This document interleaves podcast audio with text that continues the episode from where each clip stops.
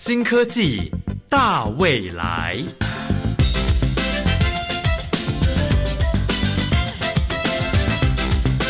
科技的进步让你看得见未来，深入浅出的介绍让你听得懂科技。欢迎收听由谢若楠制作、吴宜佳主持的《新科技大未来》。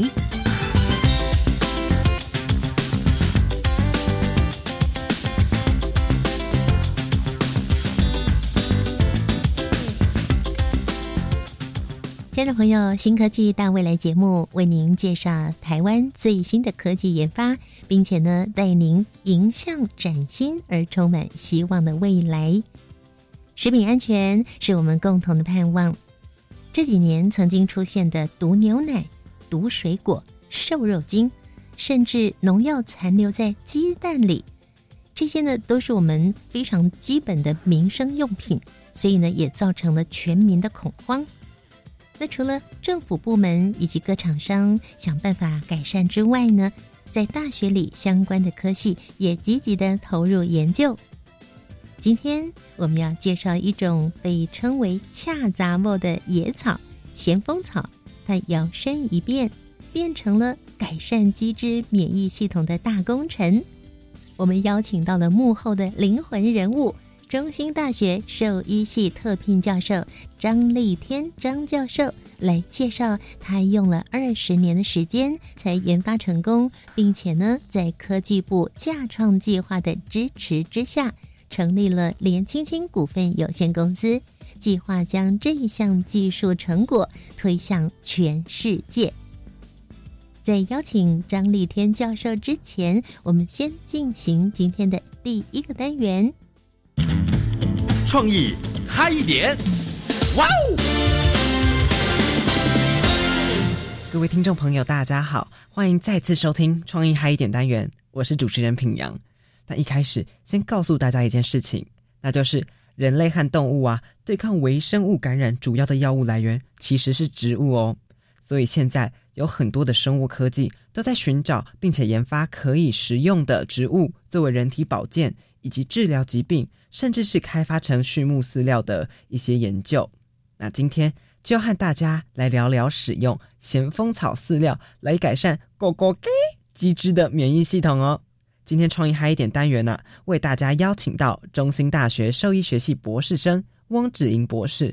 大家好，我是中兴大学兽医学系张立天老师实验室的博士生，我叫汪子莹。而我们实验室呢，其实最主要是在做呃浸湿农业的这个部分，然后会去运用我们天然植物化合物的这个咸丰草啊，去添加在经济动物上的，尤其是呃家禽类鸡只上饲料配方里面，然后去提升鸡只的健康，以及改善它的生长性状，产生呃健康鸡以及新鲜蛋的这个题材。实验室除了使用咸丰草以外，是否有使用其他的中药草呢？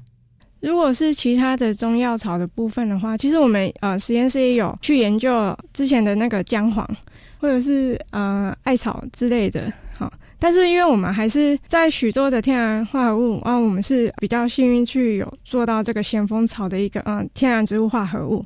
然后本来是在中研院是一起研究呃人类糖尿病的一个部分，但是因为我们本身老师他的呃，专业背景是在兽医，而且又是着重在那个畜牧兽医一个部分，所以老师就利用这个咸丰草，看能不能提升在呃鸡只的免疫系统以及它的健康的一个状况啊。因为人类人们他吃了一个食物，食物吃进去人体之后，它会去改变人的那个消化道的一个部分，所以你如果你的食物不安全、不卫生、不健康的话，就会造成许多的那个副作用。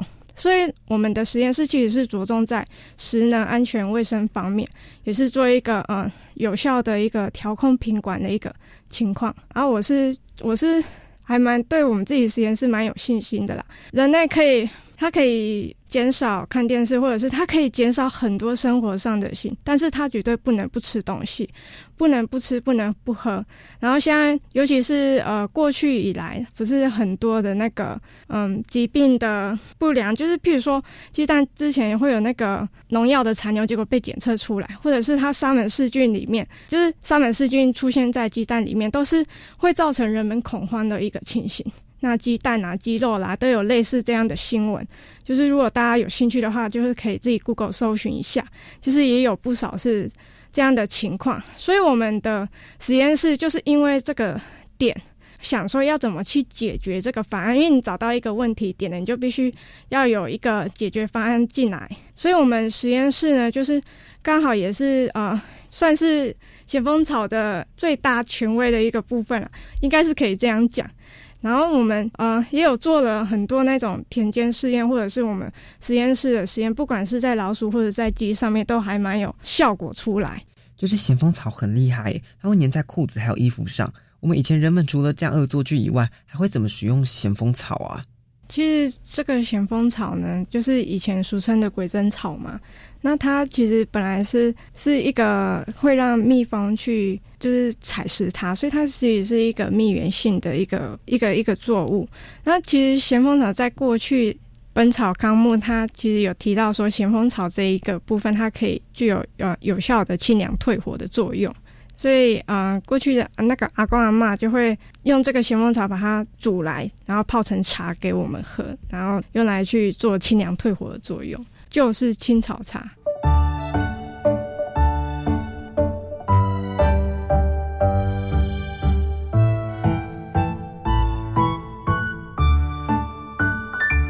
那咸丰草之前就是人们会这样子做使用。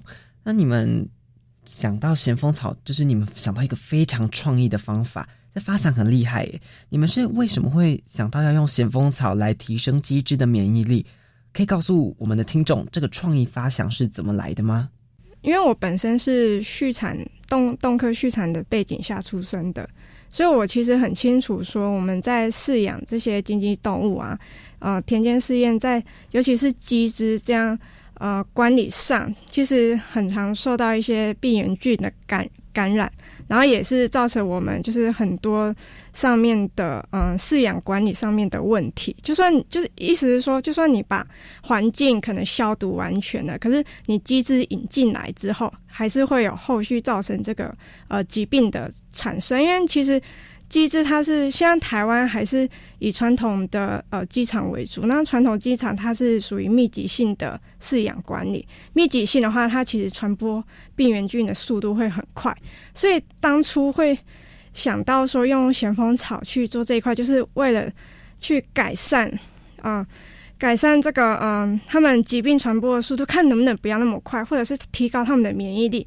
那再者，既然讲到了疾病了，大家都应该知道，一只不管是人或者是动物，它生病，可能它就会吃药去控制嘛。那其实呢，呃，像通常在外面这个田间上的机制，它很常就是会利用抗生素。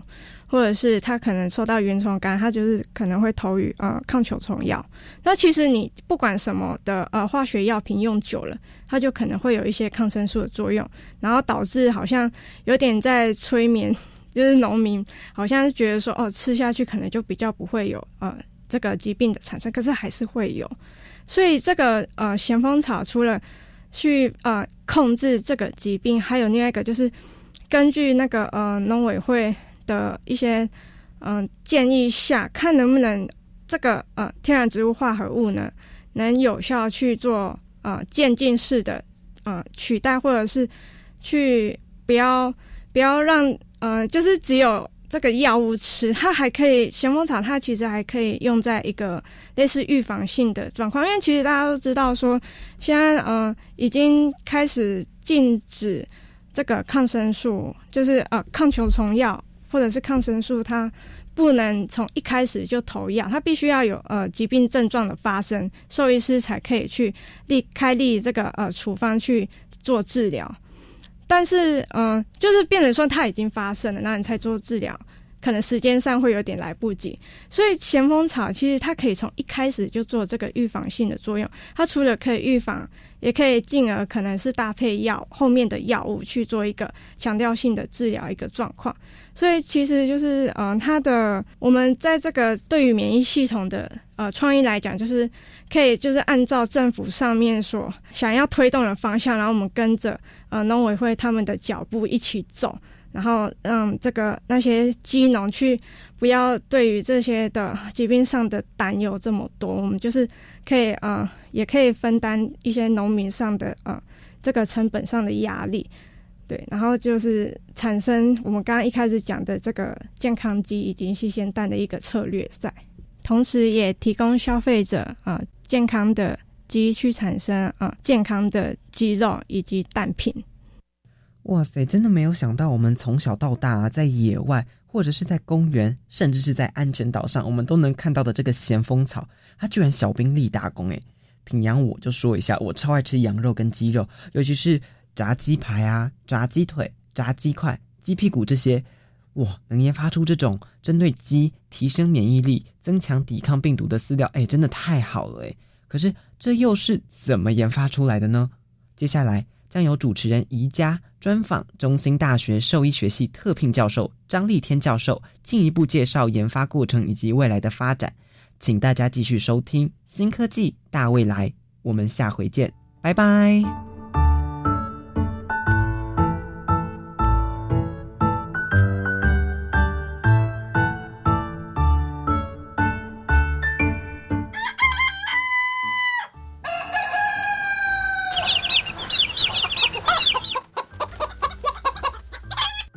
这是公鸡、小鸡和母鸡的声音。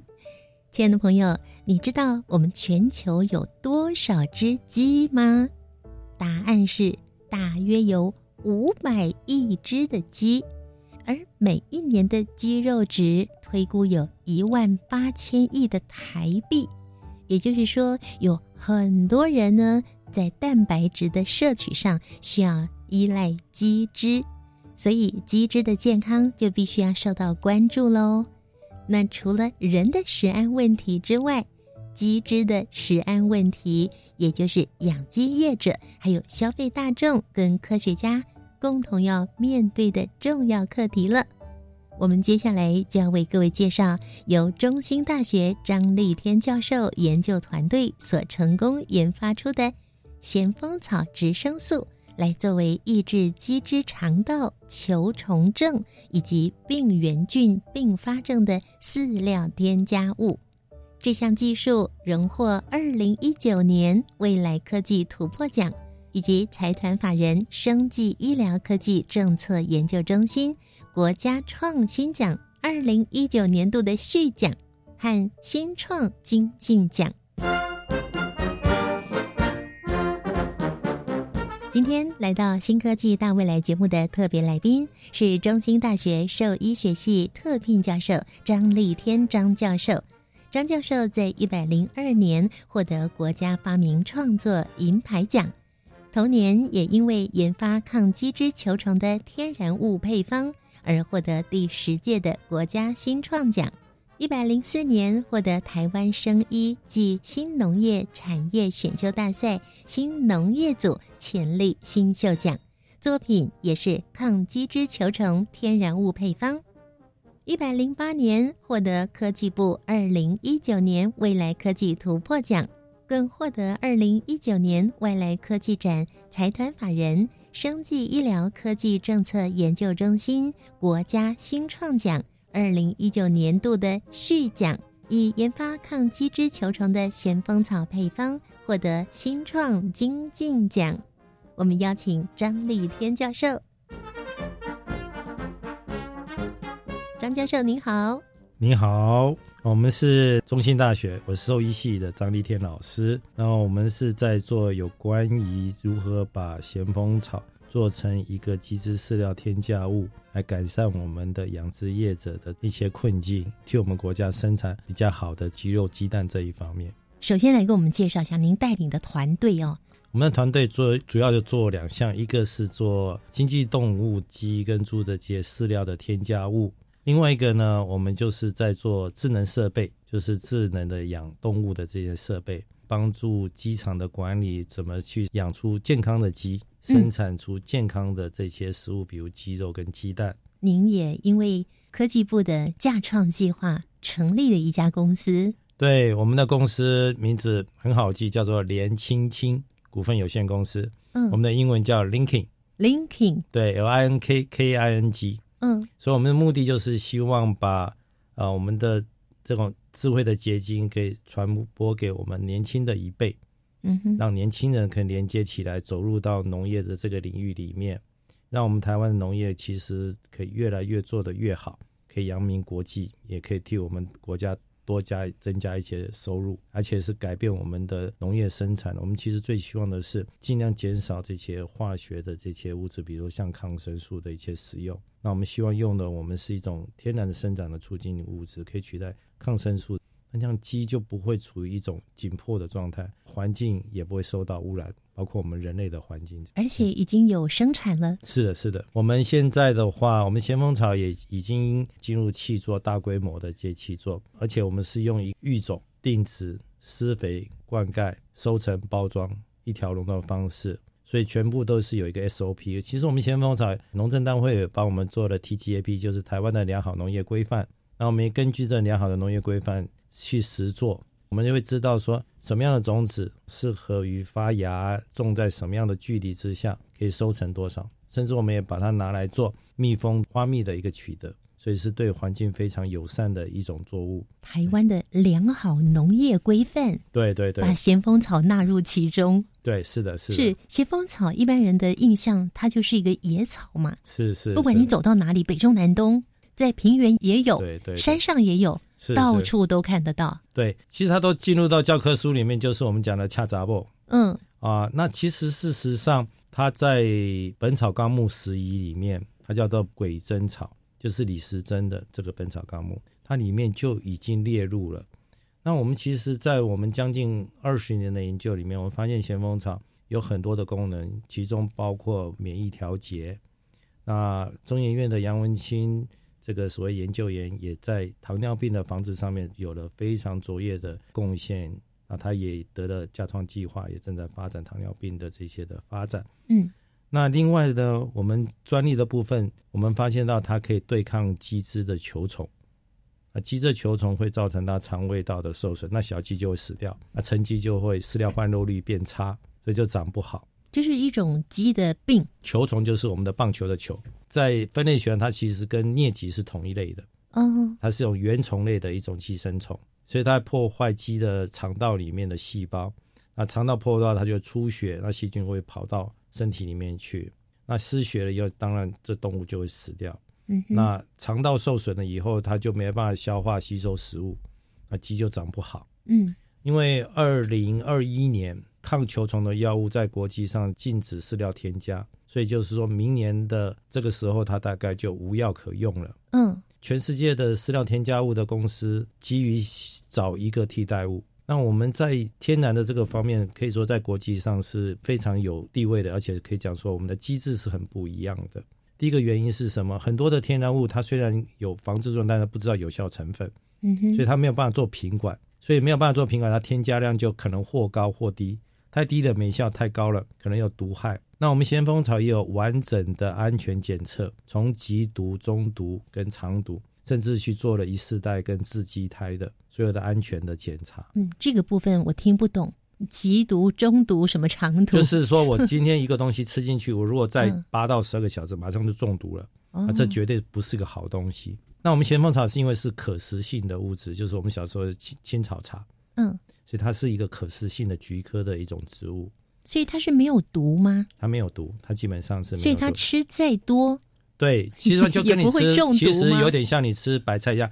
国际的农粮组织，包括我们农委会，都把它当做食物，它是可以吃的东西。嗯哼，所以像这样东西，你当然我们不会说我把饲料里面全部都是咸丰草，那它鸡是长不大的。所以我们知道有效成分是多少，严密的监控我们的咸丰草里面的添加量，所以它不会浪费，也不会说因为添加不足，于是它效果不会出来。嗯所以另外一个就是很多的天然物，事实上它走的方式是杀灭的，把病原杀掉。只要有杀灭的话，它就跟抗生素一样，它可能会产生抗药性的问题。久了以后，它就没效了。嗯，抗药性，我们人类也是。所以，二零一六年屠呦呦去得诺贝尔医学奖呢，里面就是用青蒿。呃，青蒿也是事实上是可以防治疟疾的，也是防止我们刚才讲的原虫类的疾病，但是它就是有抗药性，因为青蒿里面青蒿素对于这些原虫或者疟疾原虫，它是属于杀灭，就是把它杀掉，它会产生抗药性的问题。嗯哼，那我们咸丰草，我们做过了实验室的有效性，也做了田间的可行性，当然我们也做了抗药性的实验。嗯，我们发现到它不会产生抗药没有，抗药性，对，原因是食物嘛。是因为我们不是直接杀灭，嗯我们是让这些病害的这些病原的生物呢，它尽量不要去侵入到我们身体里面。它没有进入到肠道上皮细胞，当然它就不能完成它的生活史。那所以是怎么办到的呢？为什么这个咸丰草这么的厉害呢？这是一个非常有趣的一些问题，这是比较科学一下，大家有点想象力了。嗯一个生物它要运动，它必须，比如说有鞭毛的动物，它就必须要有这个鞭毛能动。那原虫它也有运动，那这个运动的时候，它必须要能够让它的运动器官、身体里面的运动器官发生作用。所以我们的咸丰草会去干扰这些，哦，哎，就变成说它丧失它的运动功能，它当然它就不会有效的侵入到身体里面去。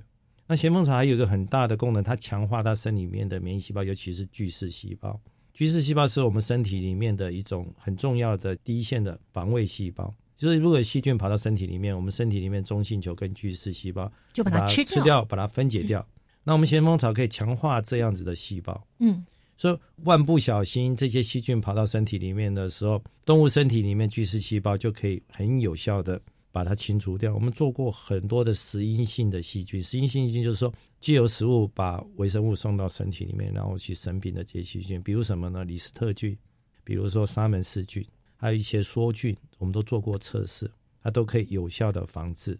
嗯，这是我们很大的一个特殊，就是说我们在不用使用抗生素的情形之下，用了一个可食性的产品，可以让动物可以有效的启动它的免疫机制，把这些病原扩清在局部的地方，甚至把它消灭掉。但同时又能促进它的生长，因为我们发现到里面有效成分的话，它可以抑制脂肪细胞的分化。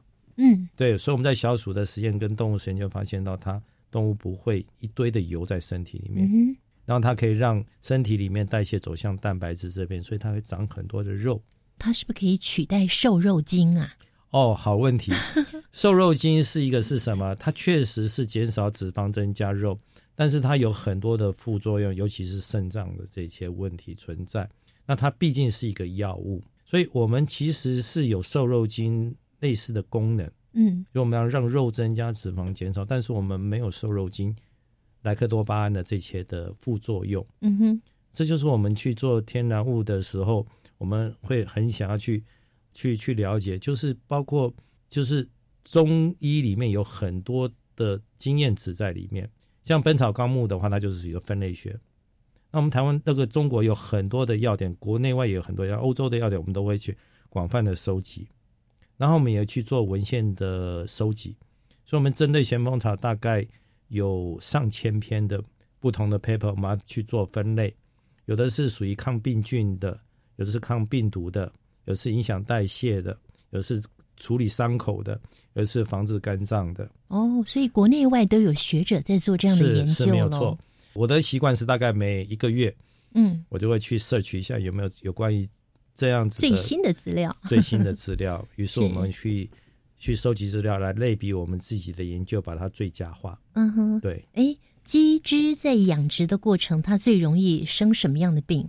对，这样讲了，我们大概会分两类，一个是人畜共同的传染疾病，比如像禽流感，或是像这些人畜共同的细菌，比如像是一些大肠杆菌或者是沙门氏菌这一类的，这是属于人畜共同的部分。那有一些非人畜共同传染的疾病，哦，像一些这就可能要你要到兽医系来读，你才会知道疾病。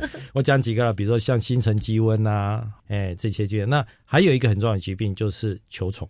哎，球虫是会造成很大的经济的损失的。我们刚才讲的小鸡会死掉，嗯那成鸡会养不大，所以这个但是常常被我们所忽略的。所以刚才讲，二零二一年之前，我们其实是大量的使用这些化学的抗球虫药。没有想到咸丰草竟然小兵立大功了。好，那么在待会儿的第二个阶段呢，我们要为听众朋友介绍的是在二十年前，张教授就已经开始来研究咸丰草对于鸡只健康的帮助。那么那时候怎么会想要开始来进行这样的研究，以及当时有什么样的发现呢？下一个阶段，我们请张教授继续为我们介绍喽。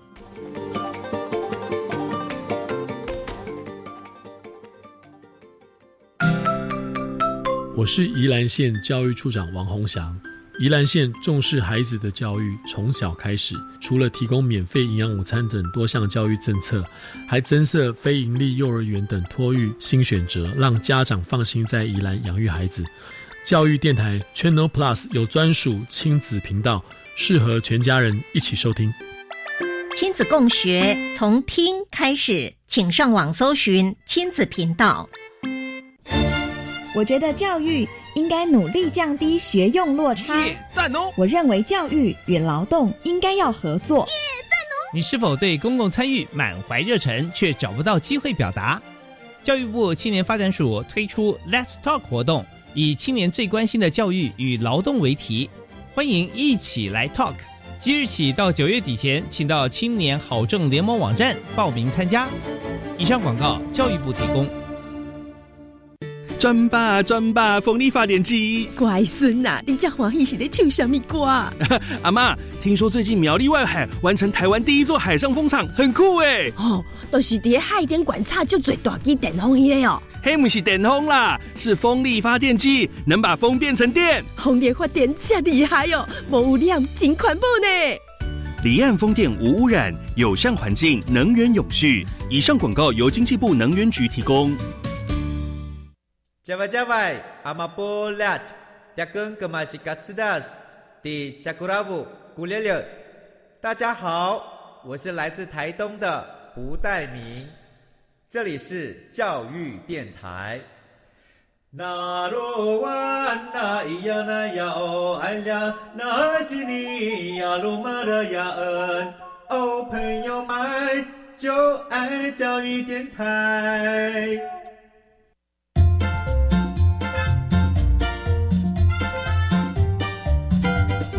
新科技大未来，每个星期三上午十一点零五分，与你在教育电台的频道上认识新科技，迎接大未来。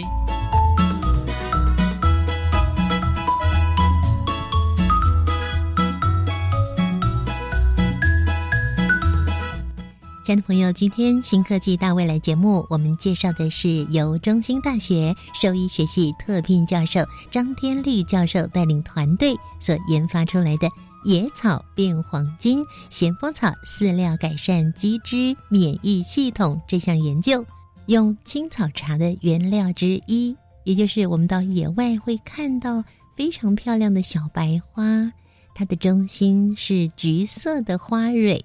成熟之后呢，它的种子会跟着我们的衣服或是我们的裙摆到处散播，是一种非常聪明的植物。这项研究耗费二十年的时间。那接下来一定要让我们听众朋友知道这项研究非常的重要，为什么重要呢？所以，二零零六年已经禁止这些抗生素当做生长促进剂在饲料添加里面。嗯，那球虫药在明年二零二一年会被禁用，动物怎么办呢？它要自立自强，要用几种方法，一个就是取代的物质，就像我们刚才我们讲的咸丰草这类的东西。另外，就在管理之上，我们刚才讲实验室，我们实验室很重要，就智能的部分。嗯，我们用了一些发展最近也是科技部的一些计划资助，我们去做了一些机器人的设备。我们可以去针对鸡的温度，哦，可以做预测、侦测、决策自动化。我们也可以做机制的声音的处理。嗯，甚至我们未来扩充可能会对环境的不好的气体。比如像氨气或是硫化氢做预警的这些设备，嗯哼，所以这样讲好了，如果一个鸡的环境里面有一大堆的排泄物，一定是一大堆的氨气，那个鸡就每天呼吸氨气，所以它的气管就会受损。哦，于是这些病毒细菌就会借由气管跑进来，嗯所以鸡就会生病。如果我们用智能方式去把环境里面的这些预警系统做出来。避免鸡只长时间处在这样子的环境之下。嗯哼，那再搭配这些友善的添加物、天然物的添加物，它是不是鸡的福利会改善？那鸡健康了，就像妈妈健康可以生健康的宝宝，对，所以鸡健康了，它就会产生新鲜的鸡蛋，嗯而且是不会有食安问题的鸡蛋。嗯，那我们消费者拿到这样鸡蛋，我是不是可以放心的吃亲子冻的食物？对。对不对？我可不是可以去吃健康的食物？我过去的经验是，听说如果鸡是放养的，对，这就比较健康。对但如果集中管理的话，那就比较容易罹患一些疾病啊、传染病啊。是这个其实是有一部分是对的，有一部分是错的。就像是我如果今天住在一个很干净的公寓里面，我是不是应该不会生病？对耶，现在像欧盟大概从二零零九年到二零一四年，把所有的笼式的鸡变成是一个比较好的饲养的一种笼式的模式。嗯但是当然，保育团体还是会不满意，所以他就会希望是我们叫做 free range，就是放养。再不满足，他就希望是 organic 有机的饲养。嗯哼，我不希望你给我添加抗生素，我不希望你这些机改的作物。但是这个永远是牵扯到一个天平的两边，一边是粮食的量的问题，一个是食品安全的问题。还有一边是消费者愿不愿意是是是，把他荷包里的钱多拿一点出来买。是，那这个当然是经济学的一个概念，嗯所以我们希望的是怎么去让我们的听众，就是老百姓，可以知道我们的农业是怎么生产的。如果我们可以缩短消费的期程，就是说我知道我的鸡是在这样子的环境下生长的，比如说它是很好的来源的鸡，然后呢吃的不是这些抗生素，而是我们的咸丰草这些饲料添加物。嗯，养殖的环境对，又是干净卫生的。是，然后出来的产品，我们经过我们的智能跟分级的制度，我可以知道这个是最好的肉，或是最好的蛋。那试问你会不会想要去买？当然啦、那接下来就是像主持人讲价钱的问题了。对对对，对，以农民来讲呢，他一定会希望说他有比较多的获利嗯，可以降低他的成本，这是一刚开始的。如果说你能长期的把你购买的这些钱，相当于一个投资，就像你买股票一样，你投资在一个良好的农业生产的环境，因为它得到是比较好的产品。那这种互利共存的情形之下，你的买的产品的价钱可能会越来越低。嗯你本来买一颗鸡蛋就要十块，一段时间让你变成九块，然后它会到最低标准，比如是五块或七块，就不会再低了。嗯但是因为你钱投资了以后，鸡一一年只能生产两百八到三百颗蛋，那我们台湾平均一个人一天吃零点八颗蛋，也就是我们大概一年要吃三百多颗蛋。如果我的资金进入到养鸡场里面，我一次认养两只鸡呢，我才有足够的鸡蛋，对不对？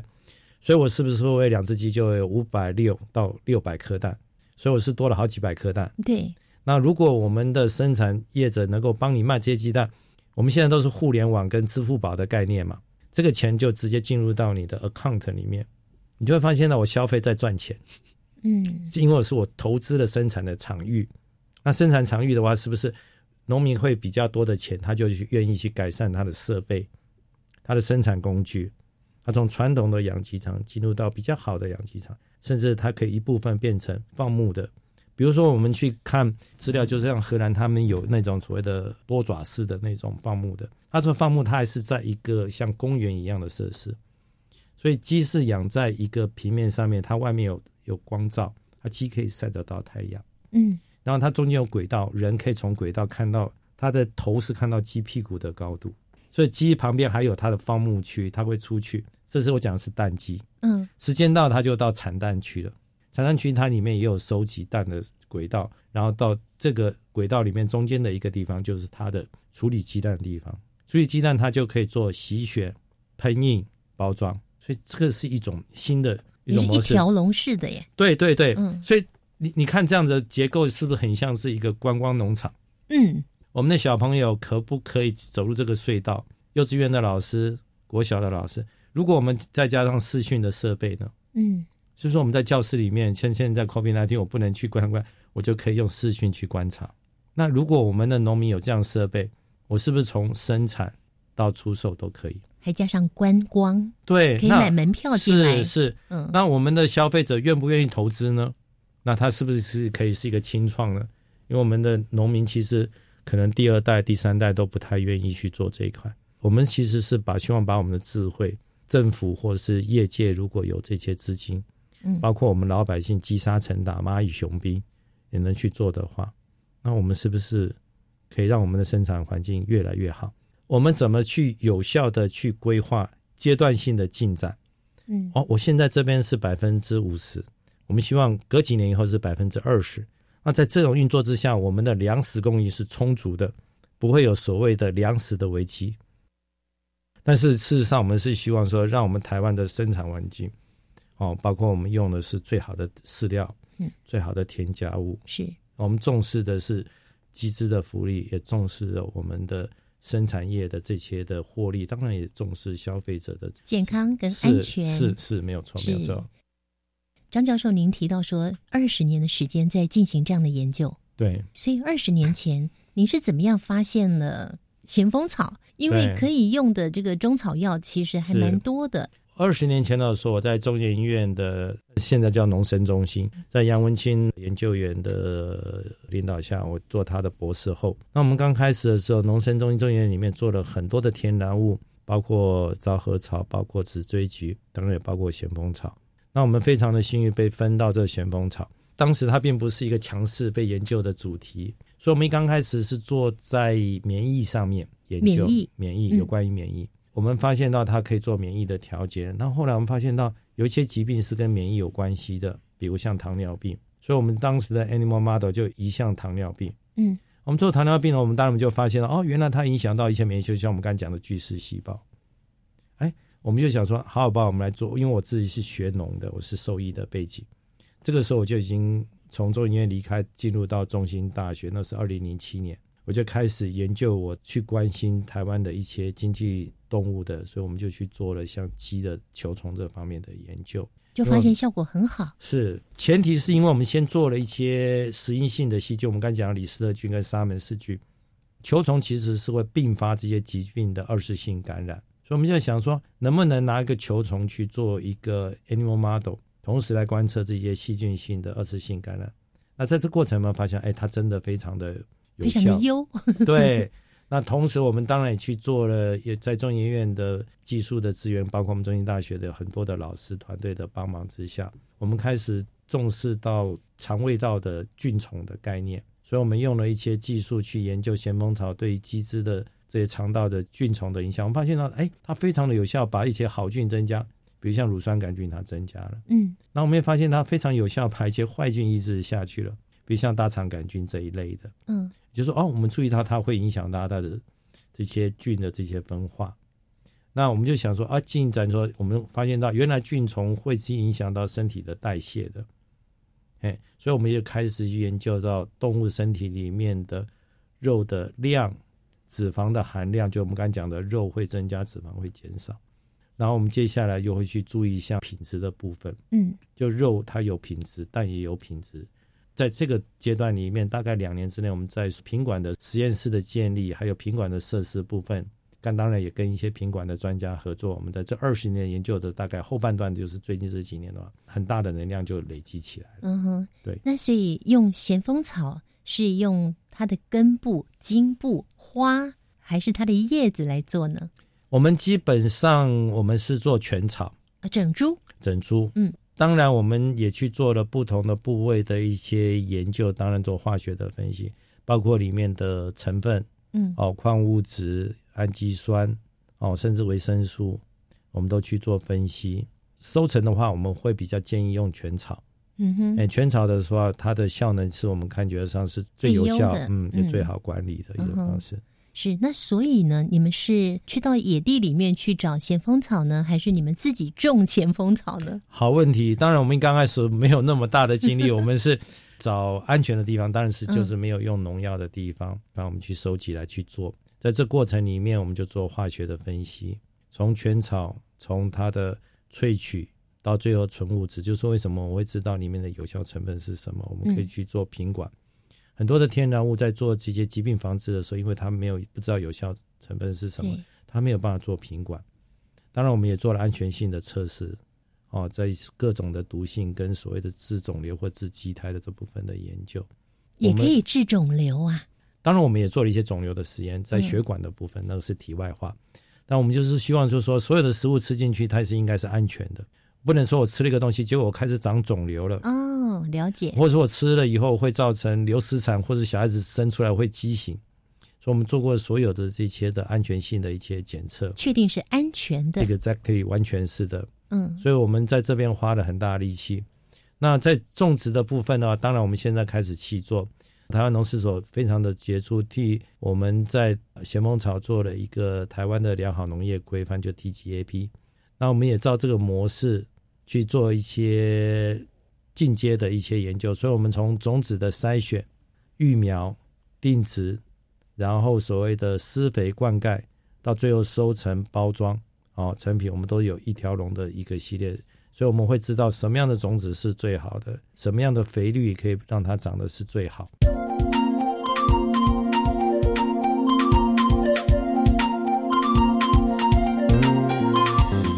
相信听众朋友跟我一样，很想知道。到底咸丰草它是磨成粉呢，还是它的萃取物拿来制作成饲料呢？其实我们针对它不同的属菌会有不同的产品。比如说我们现在讲的是全期饲料，与肉鸡的话，现在以前肉鸡要养一两个月还不一定养好，现在大概可以养个四十来天就就长大了，就可以卖了。对，一般的话鸡的话会两期，就是生长期跟肥育期。那比较完整会分三级，就是。前饲养期啊，pre starter starter 跟 finish 三，那我们真正在分的话，把它分成四期。嗯，四十八小时的鸡，因为鸡的小肚子里面还有一些卵黄囊，所以它不需要吃太多，它靠喝水。嗯哼，就四十八小时之内，我们会给它的是一些属于一体的。那接下来我们会针对它要长菌了，肠道里面要比较好的菌，嗯，所以我们会针对肠道的菌的配方。等到它生长期的时候，我们要长肉了。我们刚才讲到肉荤脂肪的时候，我们要调配不同的配方。哦，对，所以我们现在在做的是全期饲料。但目前我们年轻公司做了将近有八种不同的配方，成熟的大概有五种。嗯哼，对，那有一些正在实，有的有一两种是实验阶段，有一些是快要成熟了。嗯哼，对。那在市面上已经有了吗？有，我们已经有了。对，是你们已经有跟一些呃鸡农。进行合作。是是，我们其实做过各式各样的田间实验，包括传统的蛋鸡场，包括呃比较大型的，可能呃十万只以上的蛋鸡场。嗯，那我们也做过肉鸡的，肉鸡的传统的白肉鸡，嗯，哦，就我们刚才讲四十几天的那种鸡，也做过这种的放牧鸡，哦，也做过这种的有机饲养的鸡场，嗯。对，我们做过了，比如说白肉鸡，我们也做过无骨鸡，我们也做过放山鸡、红羽、黑羽、无骨鸡，全部都做过了。我想听众朋友听到这都开始在想，香菇鸡汤、三杯鸡，是 是，什么跟鸡有关的料理都出现，是，甚至鸡蛋也可以做成蛋糕、饼干，还有很多好吃的料理。没有错，哇！所以我们的咸丰草其实是希望我们叫做三段式品管、三段式行销。嗯，从饲料的品管，所以会是在饲料业或饲料添加业的部分。嗯哼，然后这样的产品给到养殖业，它就会生产出来肉的品管跟蛋的品管。接下来我们也用智能设备去做分级，什么样的鸡蛋适合做家庭的鲜蛋、做沙拉蛋，还说什么样的鸡蛋适合做烘焙的原原料蛋？那什么样的鸡蛋适合做？可能只是水煮蛋或是茶叶蛋，还有分哦。对，是的，是的，分的这么细耶。是的，大家明天可以做个实验，我用一个电锅或是一个锅子煮了一颗鸡蛋，你把它蛋壳敲开的时候，你去闻那个鸡蛋，你会闻到什么味道？嗯，肯定闻不到什么味道，甚至有点腥腥的味道。嗯哼，是正常吗？蛋这是正常，正常哈。但是如果你把蛋白一剥开来，蛋黄一出来，一阵烟出来的时候，你马上闻到一个特殊的味道，那就蛋黄的味道。嗯哼，蛋黄里面很多的挥发性物质，可能醚类、醛类、醇类，营养很丰富，我知道。是，所以它里面有很多的挥发性的物质，所以也就是说，它我们叫做风味。但是我们的方式是针对用化学的方式去分析这里面该有的成分是什么，所以它会有一个非常客观的一个概念。这样子的产品其实是应该属于风味比较好的。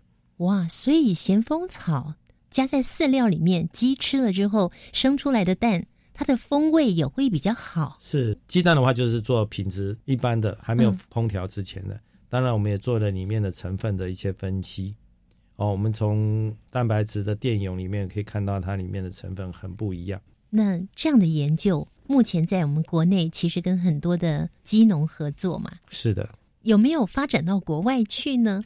是的，我们其实也有去泰国，最近在跟日本，包括越南，我们其实专利的话，甚至还取得印尼的专利，所以我们最近还在申请不同的国家的这些专利啊，已经申请了很多国家的专利了。对，所以我们很希望就是说，能够这些产品也能够行销到国外去，扩种这些市场。从经济层面当然是获利。那非经济层面的话，就刚才讲的，我们希望就是说，可以开展出来国际上面可以尽量少用这些化学的添加物质。嗯，当然化学添加物质也不可能全部不用，所以我们实验室我们刚才讲又做一些智能的设备，我们可以非常的精准的用药。就鸡万一真的不小心出了问题，我们一定要治疗嘛。嗯，治疗可能会用化学药物，那我们就会知道什么时候可以精准的投药。那什么时候可以停药？肉鸡的话，我们就可以。那只要在生产到要出货停止这些用药，蛋鸡当然是不能用。嗯哼。所以，我们事实上是希望去做精准农业。我不会胡乱的用药，不会误用药、滥用药。然后，我们再用天然物质是可以做成主轴的话，那用在国外就会改善整个大环境。是因为全球的鸡只数量五百亿只，哎，是你就想象一件事情好了。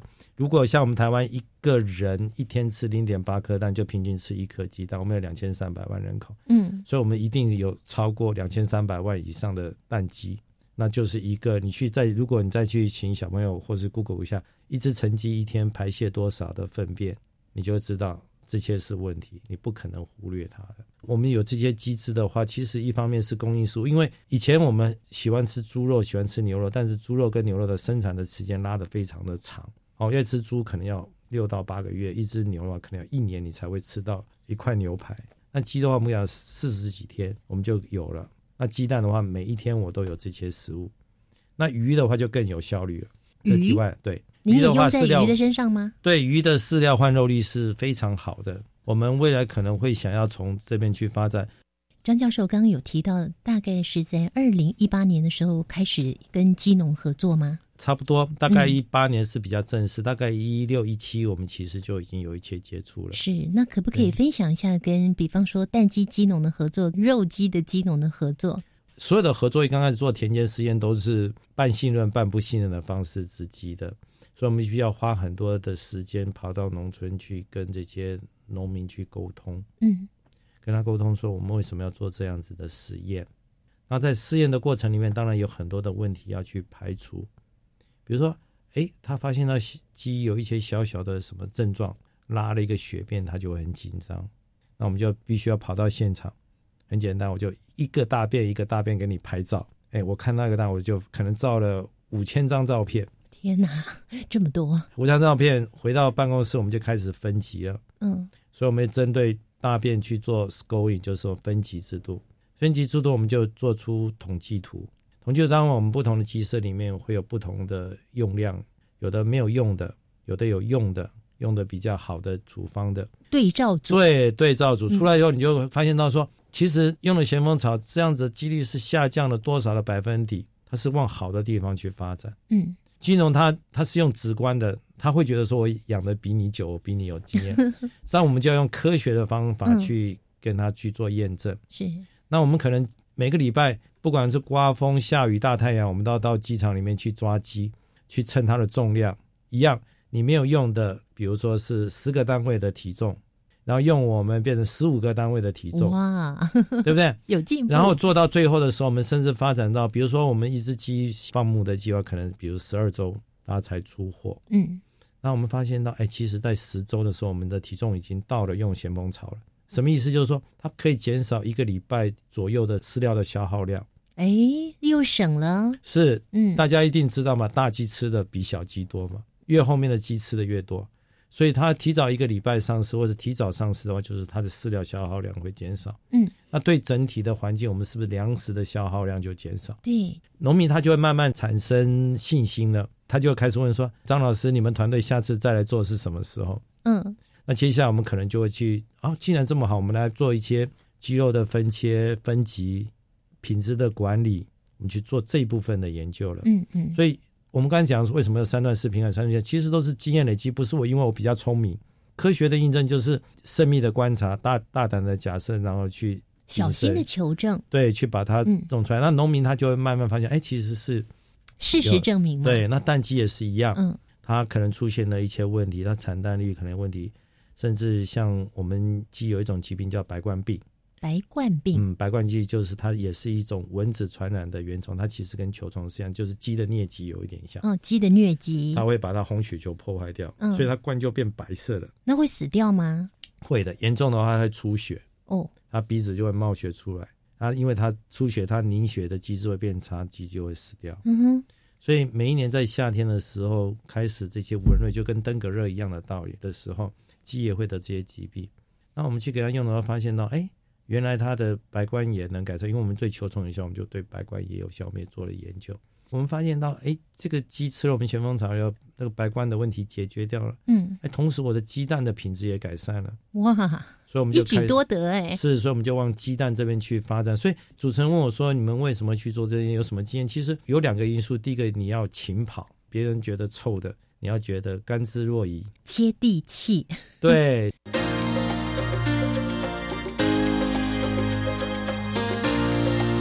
科技好生活，